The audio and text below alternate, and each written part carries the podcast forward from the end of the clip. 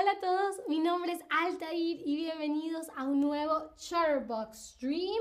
Y hoy vamos a hablar de un tema que a mí en lo personal me parece súper importante y súper útil, sobre todo a la hora de em, expandir nuestro vocabulario, de aprender nuevas palabras.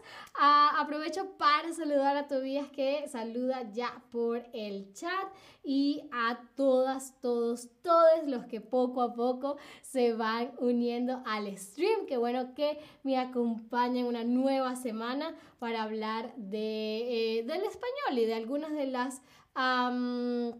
Eh, de las curiosidades, supongo, de las particularidades del español a ver, quisiera preguntarles eh, en qué piensan al escuchar estas palabras. Embellecer, bella, bellísimo. ¿Será que piensan en boyas marinas? ¿Será que piensan en bello facial? ¿O será que piensan en la belleza? Hmm, a ver, ¿en qué piensan al escuchar o al leer las palabras embellecer, bella o bellísimo. A ver, ¿a qué les suena más? saludos a, de nuevo a Memo, Army, Eva, Nayera, Estelina, John Kid 731, a Awesomeness, me imagino que es tú el otro usuario, Awesomeness. Muy, muy, muy, muy bien, por supuesto, cuando vemos palabras como embellecer, bella y bellísimo, pensamos por supuesto en belleza. Y es que todas estas palabras son palabras derivadas de la palabra belleza, ¿ok? Y ese es el tema del que vamos a estar hablando hoy, ¿no? Las palabras derivadas son palabras que provienen de una misma palabra primitiva u originaria, ¿ok? Que eso quiere decir que es la, la, palabra, la primera palabra de la familia, ¿ok?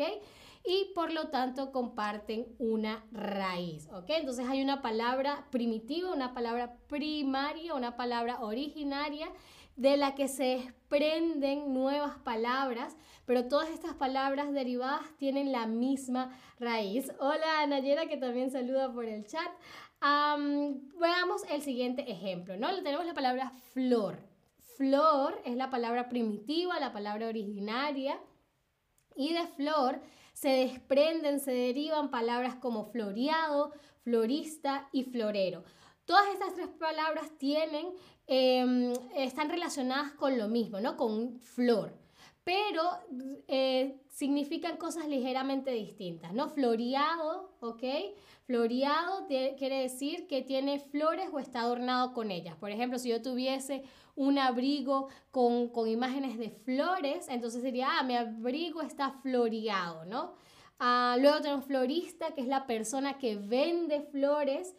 Y también tenemos florero, que es la vasija o el vaso que eh, utilizamos para colocar las flores. Entonces son tres cosas distintas, pero todas relacionadas con la palabra flor y como pueden ver, todas tienen la palabra flor en ella, ¿no? Floreado, florista, florero, ¿no?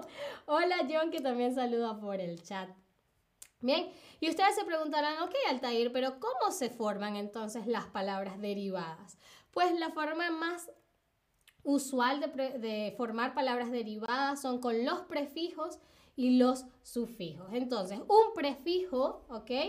Es un, eso se llama morfema, es como una partícula, una combinación de letras, ¿ok?